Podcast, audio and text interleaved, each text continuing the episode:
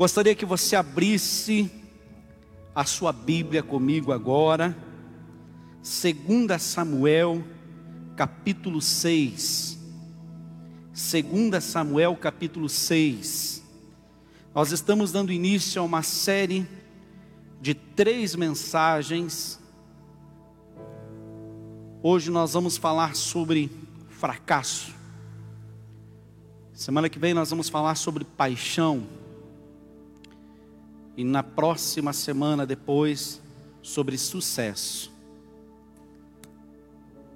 Eu gostaria que você me acompanhasse na sua Bíblia, 2 Samuel capítulo 6, versículo 1 a seguir. Como Deus tem ministrado na minha vida, através dessa palavra nessas últimas semanas. 2 Samuel capítulo 6, versículo 1 ao 10 diz: De novo, Davi reuniu os melhores guerreiros de Israel, 30 mil ao todo. Ele e todos que o acompanhavam partiram para Balaim, em Judá, para buscar a arca de Deus. A arca sobre a qual é invocado o nome do Senhor dos exércitos, entronizado entre os querubins acima dela. Puseram a arca de Deus num carroção novo e a levaram da casa de Abinadab na colina. Usa e Aiô, filhos de Abinadab, conduziam o carroção com a arca de Deus e Aiô andava na frente dela. Davi e todos os israelitas iam cantando e dançando perante o Senhor, ao som de todo tipo de instrumentos de pinho, harpas, liras, tamborins, chocalhos e símbolos. Quando chegaram a Er de Nagom, Uzá esticou o braço e segurou a arca de Deus, porque os bois haviam tropeçado. A ira do Senhor acendeu-se contra Uza, por seu ato de irreverência. Por isso Deus o feriu e ele morreu ali mesmo, ao lado da arca de Deus. Davi ficou contrariado porque o Senhor, em sua ira, havia fulminado Uza. Até hoje, aquele lugar é chamado de Pérez Uza. Naquele dia, Davi teve medo do Senhor e se perguntou: Como vou conseguir levar a arca do Senhor? Por isso ele desistiu de levar a arca do Senhor para a cidade de Davi. Em vez disso, levou a arca para a casa de Obed-edom de Gate. Amém. Queridos, a arca de Deus era um símbolo da presença de Deus no meio do povo de Israel. Ela foi ordenada a Moisés, Deus ordena a Moisés lá no livro de Êxodo, que ele construísse a arca. E essa arca, então, ela levava a presença de Deus. Essa arca, ela esteve presente em todas as conquistas do povo de Israel. Ela ia à frente da batalha. Os inimigos de Israel temiam e tremiam diante do povo de Israel, porque eles possuíam a presença de Deus, porque eles possuíam a arca de Deus. Mas essa arca nem sempre ficou no poder do povo de Israel. Por sete meses, por sete meses essa arca ficou nas mãos dos filisteus.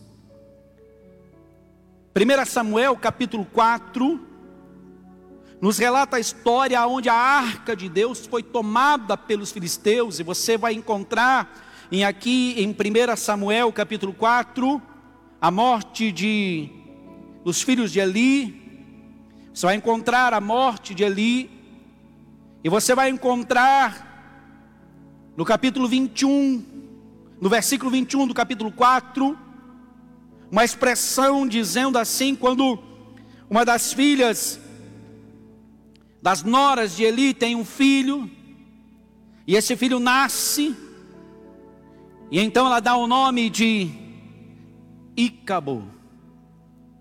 Foi-se a glória de Israel. E os filisteus então tomam a arca do povo de Israel. 1 Samuel capítulo 5. Os filisteus são castigados por Deus. Eles levam a arca para o templo do seu deus Dagon. E a arca derruba o deus dele, quebra o deus dos filisteus. E então Deus vem e castiga os filisteus por estarem com a arca, por estarem com a presença. E em 1 Samuel capítulo 6, os filisteus devolvem a arca de Deus. Sete meses aproximadamente, essa arca fica no poder dos filisteus e eles sofrem com pragas de ratos, e com pragas de tumores. E então eles decidem e sabem que eles estão sofrendo isso porque eles tomaram a arca do povo de Israel. E então eles preparam um carro novo de boi, colocam ali uma vaca com seus bezerros, colocam a arca sobre este carro novo sobre este carroção novo, colocam uma urna com ratos de ouro, com tumores de ouro, e soltam a arca. E a arca então vai embora e deixa o acampamento dos filisteus. E em 1 Samuel capítulo 7, a arca vai e fica na casa de um homem chamado Abinadab. Abinadab vivia nas montanhas de Kiriat Jearim. Abinadab era pai de Eleazar, de Aiô e de Uzá. E a Bíblia diz que durante 20 anos, 20 anos, a arca ficou na casa de Abinadab. Nada aconteceu de bom, nada aconteceu de ruim. Alguns estudiosos dizem que foram 70 anos que a arca ficou na casa de Abinadab. Mas a Bíblia registra ali que depois de 20 anos, olha só, como as coisas estavam funcionando no povo de Israel. A arca já havia voltado para o povo, a arca já estava com o povo na casa de Abinadab, já faziam 20 anos. E aqui nós vemos a igreja que desprezou a presença de Deus. A presença de Deus, a arca de Deus, aonde Deus estava presente, já estava com eles há 20 anos. Só que durante esses 20 anos, eles desprezaram a presença de Deus. Durante 20 anos o povo de Israel lamentava em tristeza, mas continuou com os seus Baalaíns, que são pequenos deuses, continuou com os astarotes, que são a impureza sexual, os ritos que eram feitos na frente dos ídolos, que eram atos sexuais, 20 anos a presença de Deus, e 20 anos o povo lamentando, triste, mas com os seus deuses, com a sua depravação, a igreja que despreza a presença de Deus. E algo interessante aqui que a gente precisa entender: o povo de Israel está em guerra, o povo de Israel ainda está em luta, Davi está se tornando rei da nação, e eles continuam vencendo batalhas, eles continuam vencendo guerras, E o comodismo toma conta daquele povo, porque a, a, arca não estava indo para a batalha, a arca não estava indo para a guerra, mas as vitórias ainda estavam acontecendo. As conquistas ainda estavam acontecendo.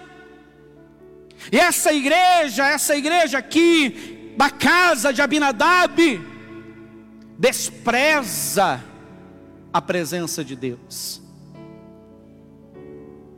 Eu quero dizer para você, querido, que o que estamos vivendo hoje não é por acaso.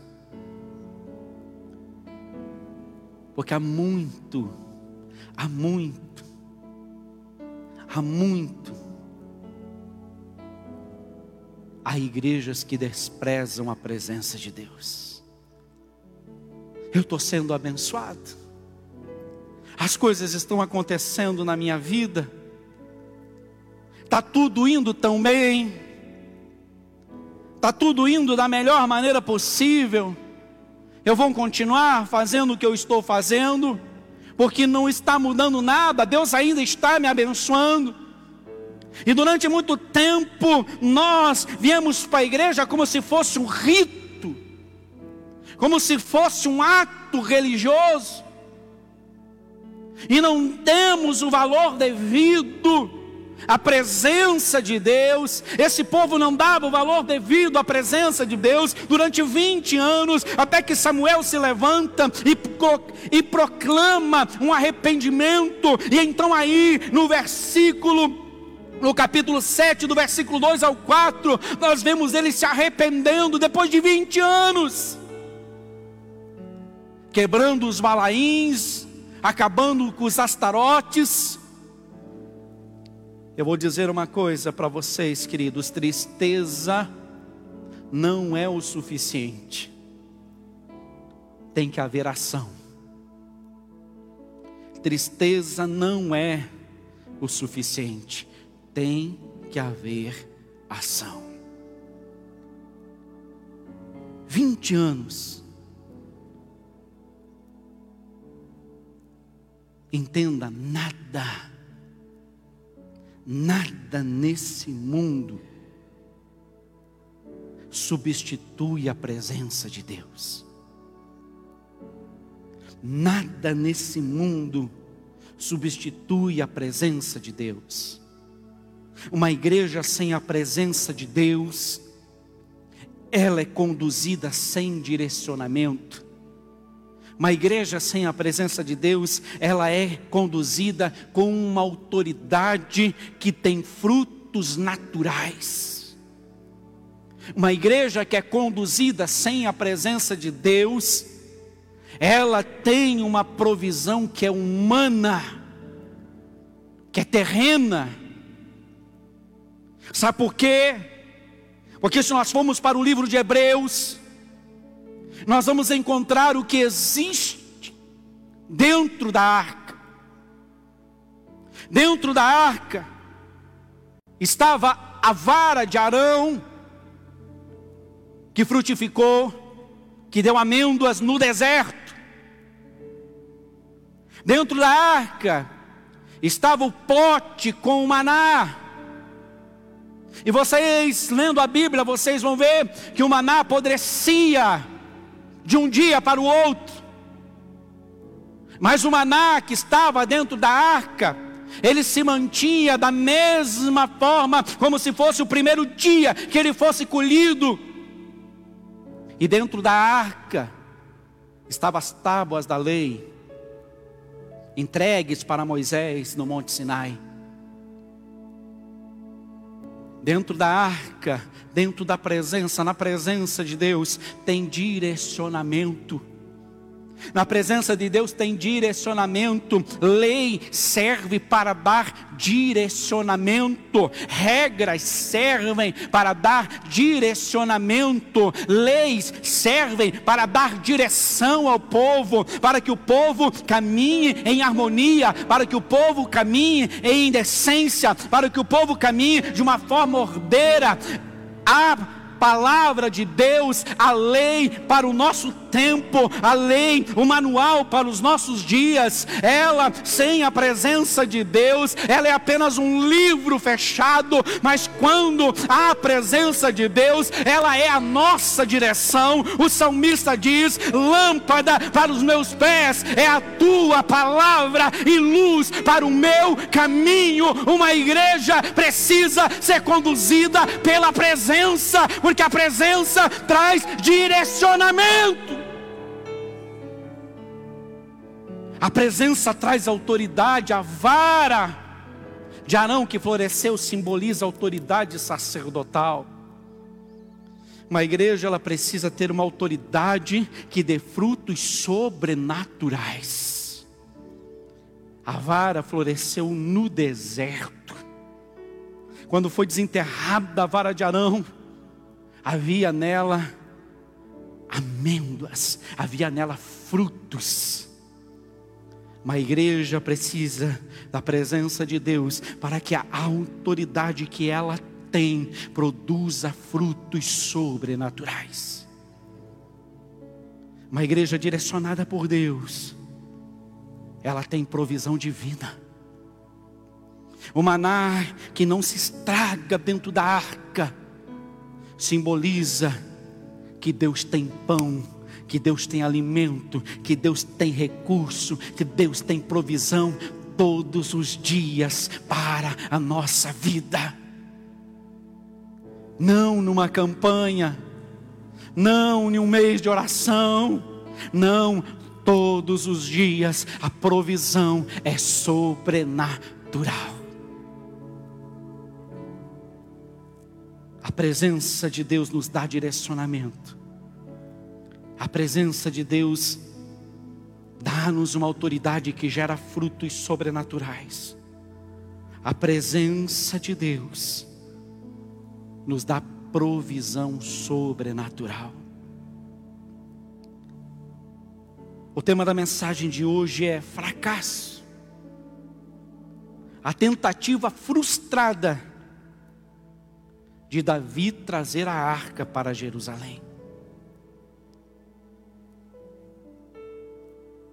Versículo 1 que nós lemos.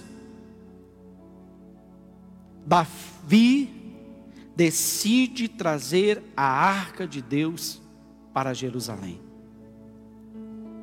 E você aí na sua casa pode dar um glória a Deus agora.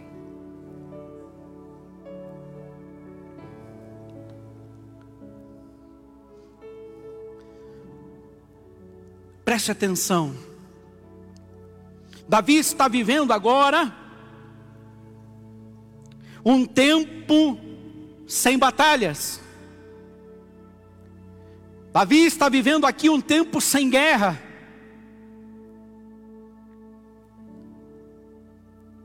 Quando tudo para, Davi se dá conta de trazer a arca de Deus para a cidade de Davi.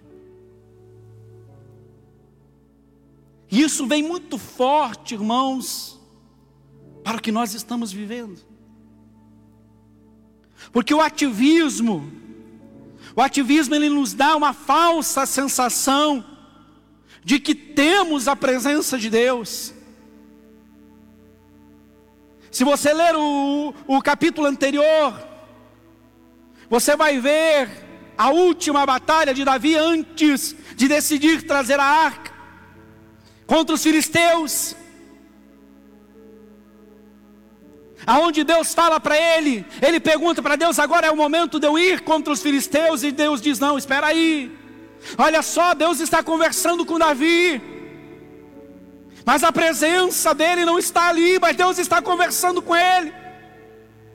Há um homem aqui apenas recebendo algo de Deus. Deus não quer que apenas um receba, Deus quer que todos recebam.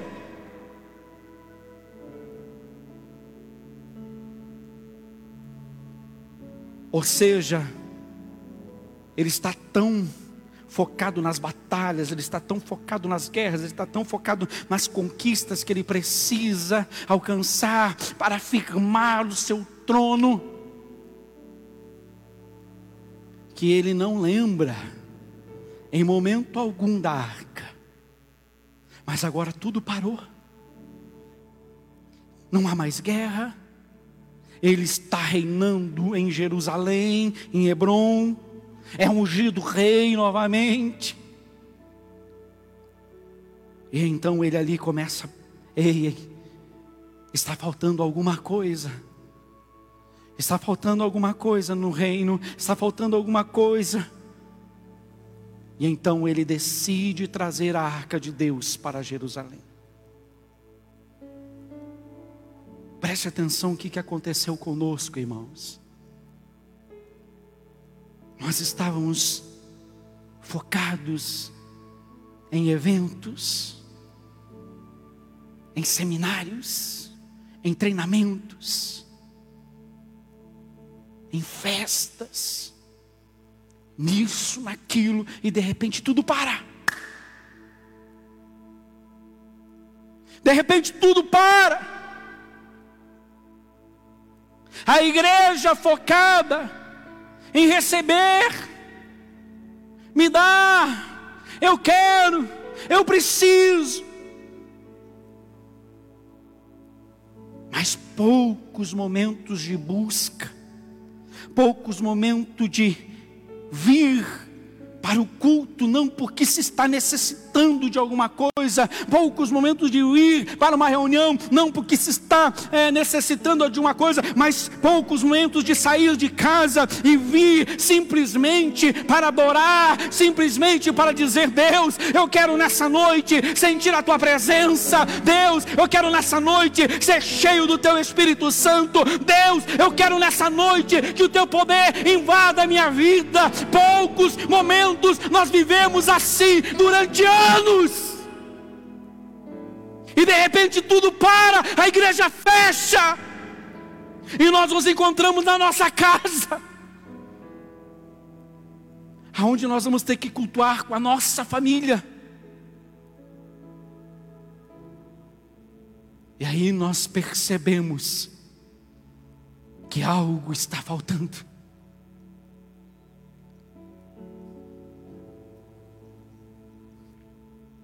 E aí nós percebemos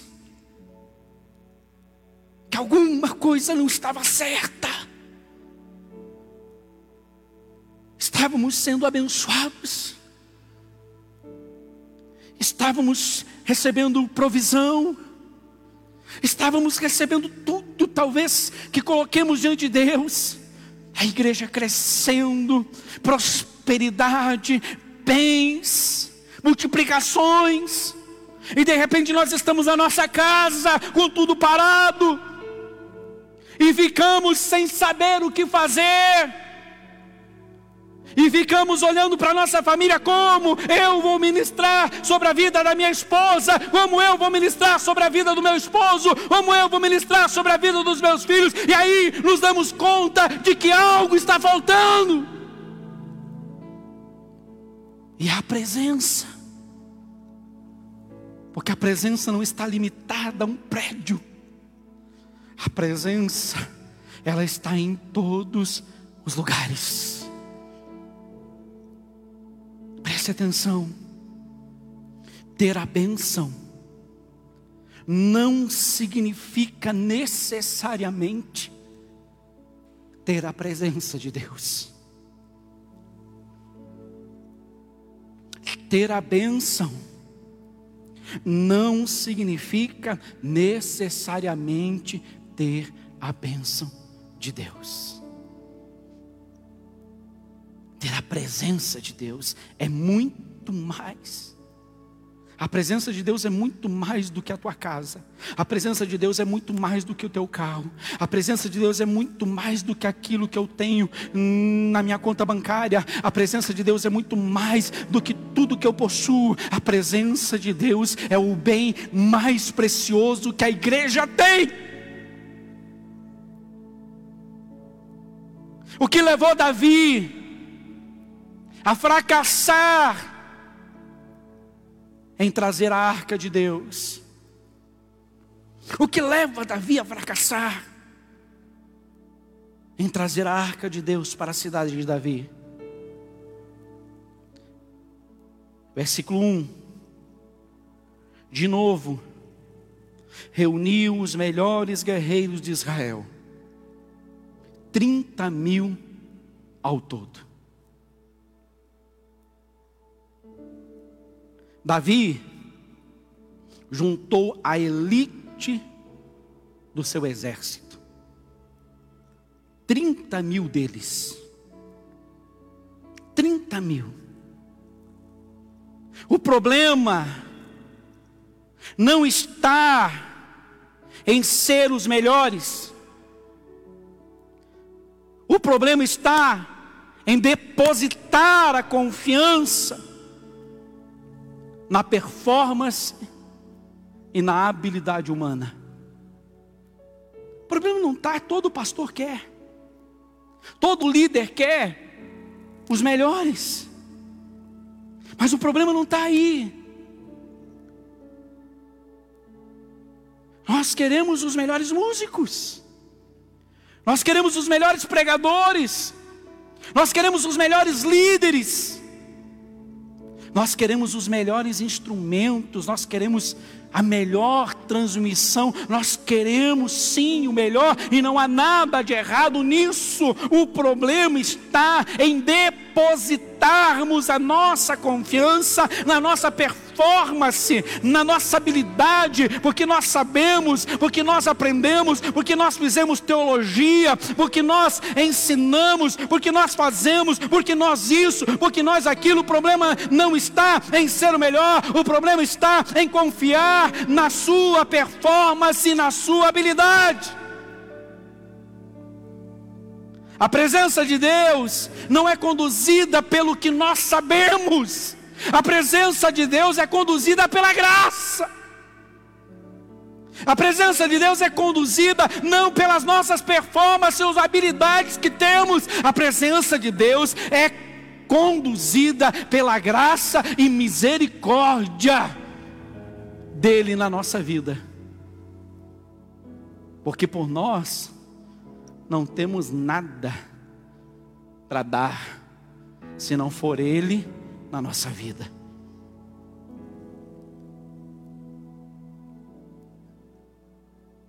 Olha o que Paulo diz. Filipenses capítulo 3, do versículo 13 ao 14.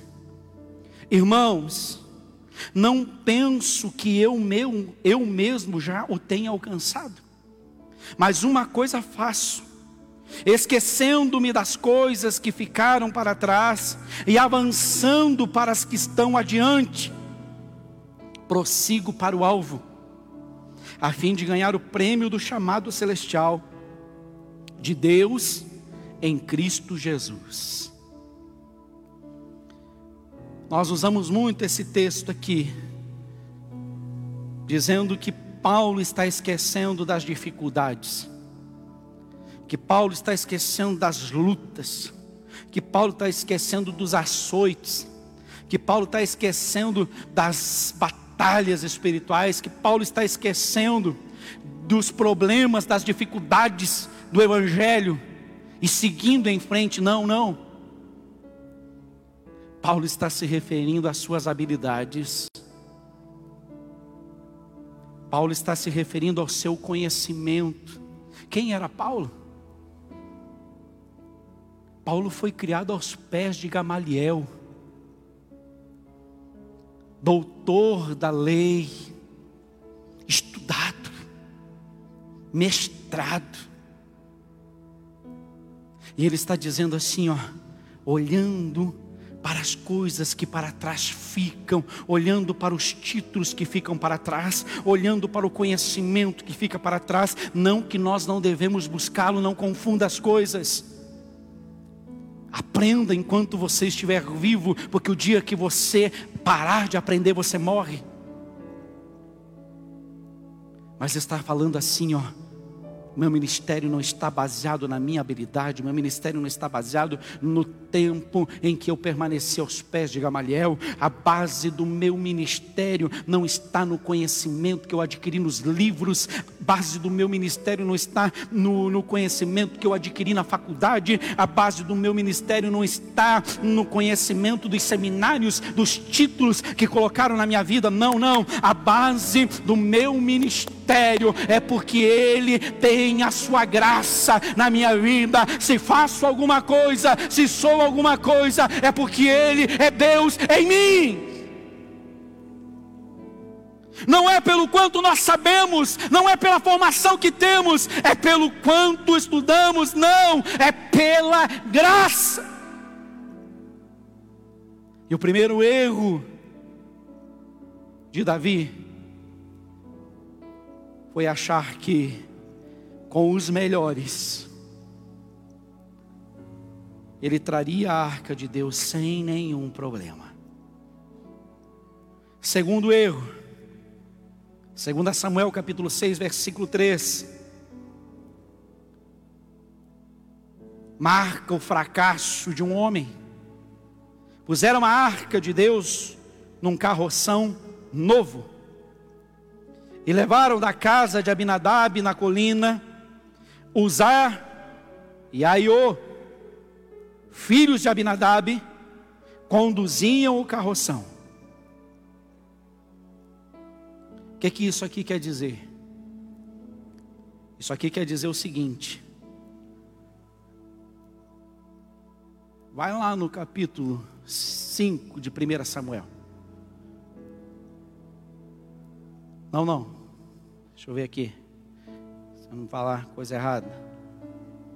Capítulo 6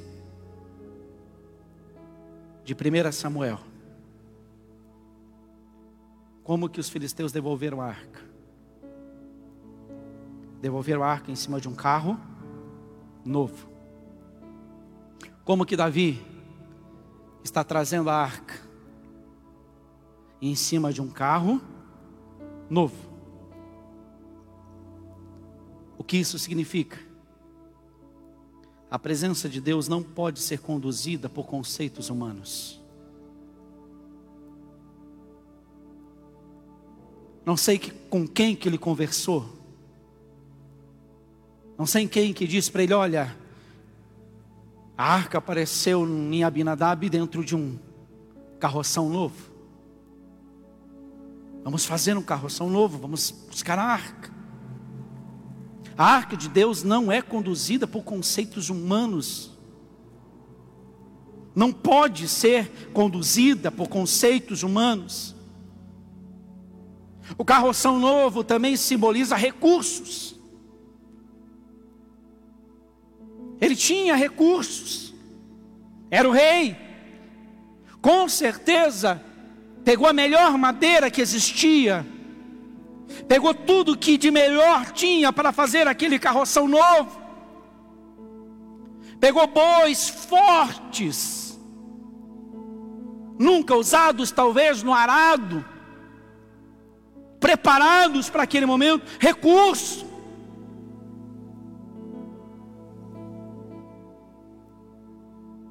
E nós olhamos hoje para a igreja, e preste atenção: recursos são bons e são úteis, mas não pode ser a base. Não podem ser o nosso alicerce. Você que teve a oportunidade de ver a live do pastor Mário de Oliveira, do nosso presidente, segunda-feira, meu coração ardeu com aquela live pela estrutura daquela igreja.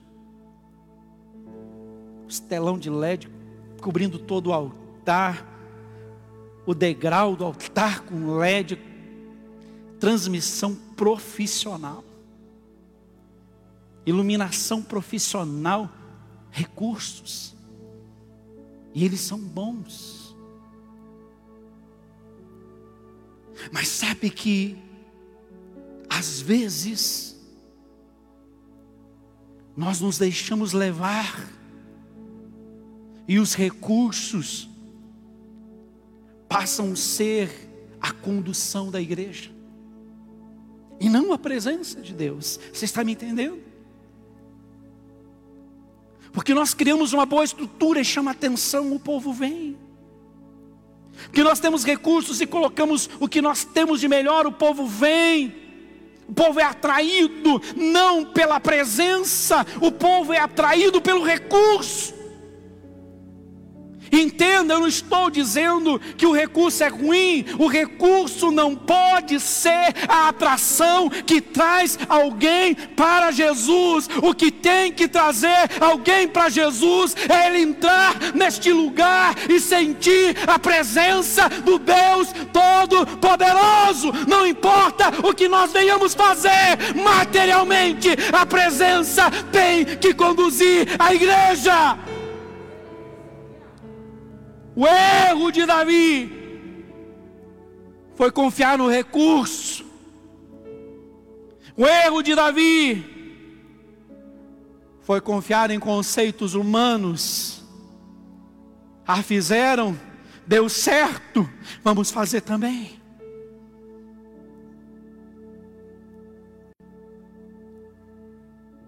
A presença de Deus é conduzida por meios e por princípios espirituais eternos, invioláveis.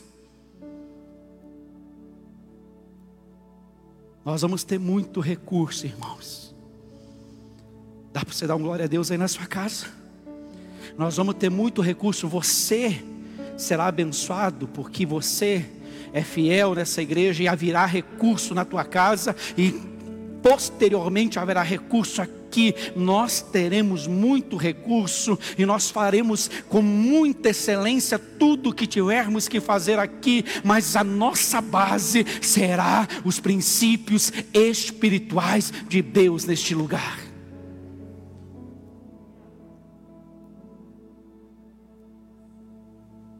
Eu quero encerrar. Versículo 6. 6. O que acontece quando nós depositamos a nossa confiança na performance, na habilidade, na formação, nos títulos? Quando nós depositamos a confiança nos recursos, olha o que, que acontece.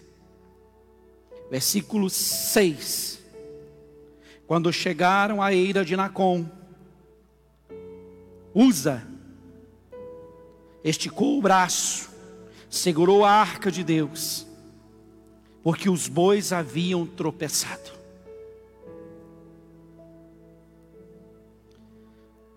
E você conhece, você já leu comigo e você pode reler depois o que aconteceu com Usa, eu não quero entrar nisso. Está lá, leia. Mas preste atenção.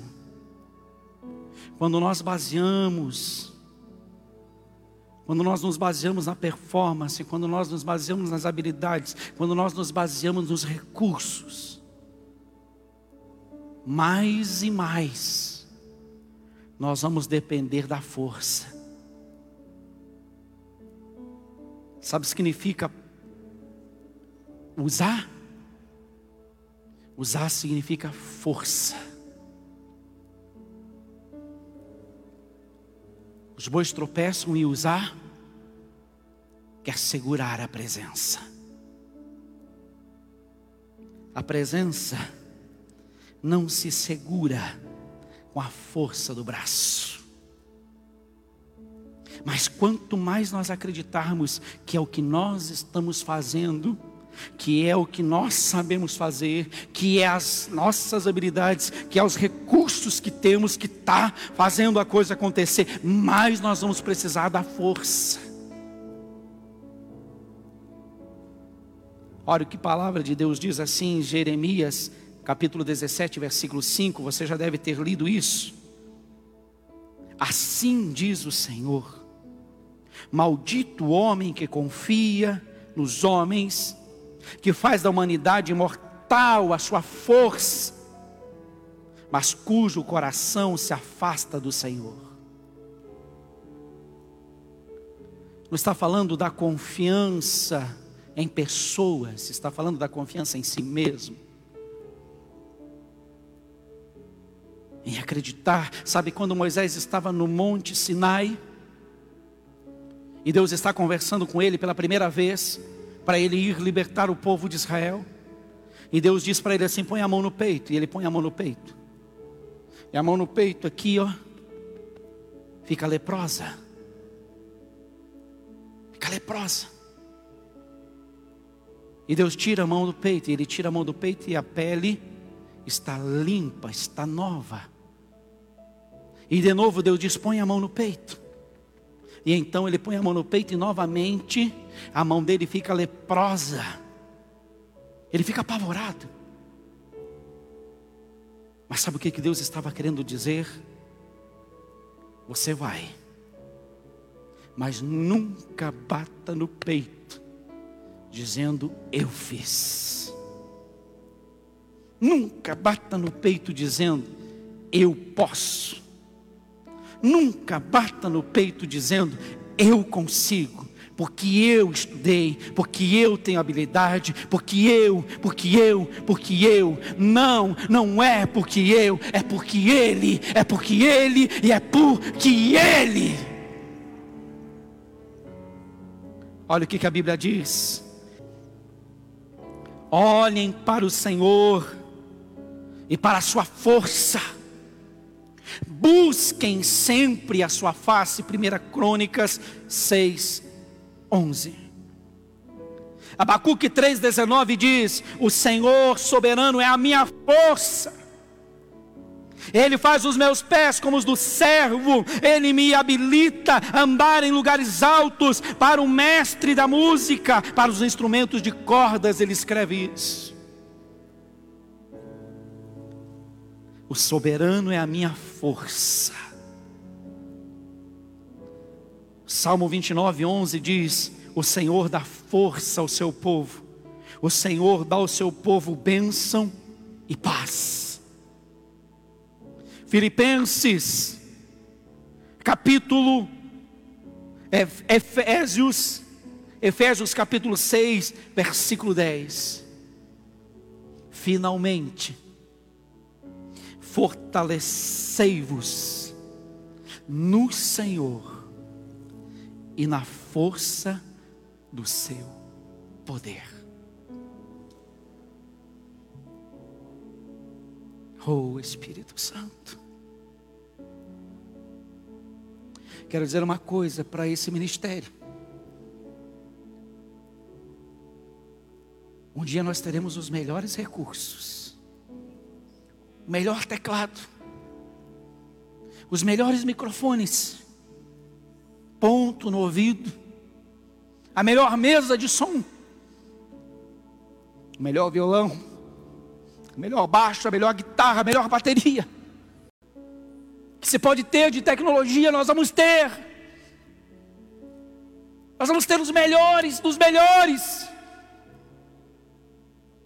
Mas nós não vamos esquecer desse dia nós não vamos esquecer desse domingo, porque nós temos certeza que vamos chegar aonde Deus quer que nós chegamos, conduzidos pela força do seu braço, conduzidos pela força do seu poder, não desprezando a sua presença, porque nós conquistamos, não desprezando a sua presença, porque nós temos, nós teremos os melhores músicos, nós teremos os melhores pregadores, mas tudo por causa da presença dEle. Você pode adorar ao Senhor você pode ficar em pé na sua casa com a sua família e adorar, porque você terá o melhor recurso, você terá a melhor formação. Nós não vamos fracassar, porque nós faremos as coisas do jeito que Deus quer que nós façamos. Eu quero terminar com essa, com esse versículo, versículo 10 do capítulo 6. Por isso ele desistiu de levar a arca do Senhor para a casa de Davi. Em vez disso, levou para a casa de Obed-edom de Gate. Grave essa frase no teu coração. E até domingo que vem